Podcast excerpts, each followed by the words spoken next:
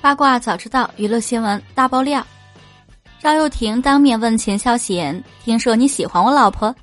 真是大型社死现场啊！那场面那叫一个尴尬。赵又廷最后笑称：“能配得上高圆圆的只有我。”不要以为发布会是他们第一次见面，其实最后的赢家已经录制很多期了，所以他们私交很好，才可以这么开玩笑。秦霄贤对高圆圆的喜爱。堪比贾玲对刘德华的喜爱，人尽皆知。不管是接受采访还是综艺节目中，秦霄贤都多次 Q 到高圆圆。秦霄贤还想和高圆圆一起拍一部爱情电影，每天带着她吃喝玩乐。这样的电影好看吗？或许也只有秦霄贤的师傅郭德纲才会投资这样的电影吧。只是为了圆秦霄贤追星的梦想吗？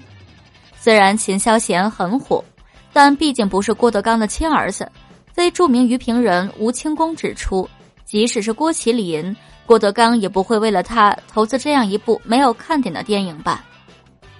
在德云社团综当中，秦霄贤更加肆无忌惮表达对高圆圆的喜爱，因为上到导演，下到队友都是自己人，肯定不会剪掉这样的画面的。秦霄贤对高圆圆的喜爱还惊动了本人。高圆圆在今年的七月三日竟然翻牌秦霄贤了。秦霄贤很少在剧场里说相声，他录制了很多综艺，毕竟这个挣钱多。郭德纲不会埋没这样的人才。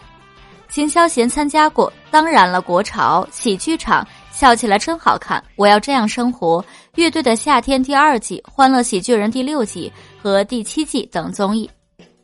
秦霄贤在这些综艺里都是飞行嘉宾。他担任常驻嘉宾的综艺有《姐姐妹妹的武馆》《美味夜行侠》《最后的赢家》《德云逗笑社》第一季和第二季，所以高圆圆要想看秦霄贤的相声演出还挺难的，秦霄贤的粉丝们会把门票抢售一空的，他是流量明星了。